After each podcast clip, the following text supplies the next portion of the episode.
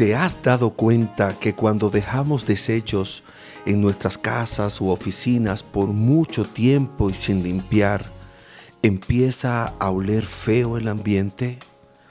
Asimismo, cuando nos contaminamos con actitudes incorrectas como chismes, murmuraciones, juicios de valor para otras personas, o cuando prestamos nuestros oídos para recibir esas cosas, nos podemos convertir en personas tóxicas.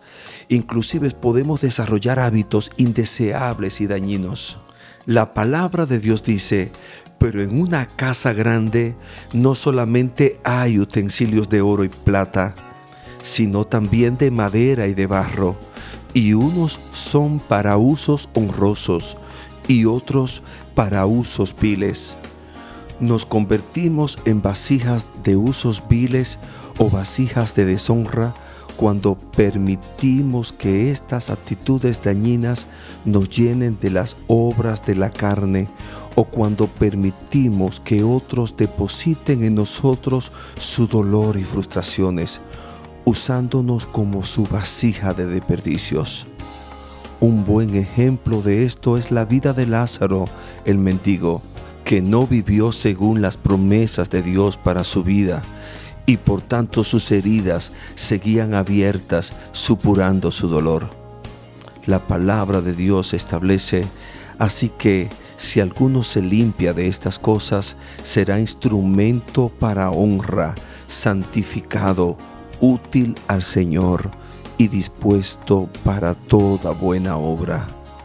Oremos, Señor, revela a nuestras vidas cualquier herida que debamos cerrar por tu misericordia, que no prestemos nuestros sentidos para actitudes que nos contaminen y nos puedan convertir en vasijas de deshonra. Perdónanos por las veces que hemos actuado conforme a la carne. Límpianos, Señor, y ayúdanos a honrarte cada día más con nuestras acciones. En el nombre de Jesús. Amén. Sigue el desarrollo de En manos del alfarero, una jornada de disciplina espiritual. Visite cada domingo a las 10 de la mañana la Iglesia Nuevo Testamento. Síganos por las redes sociales.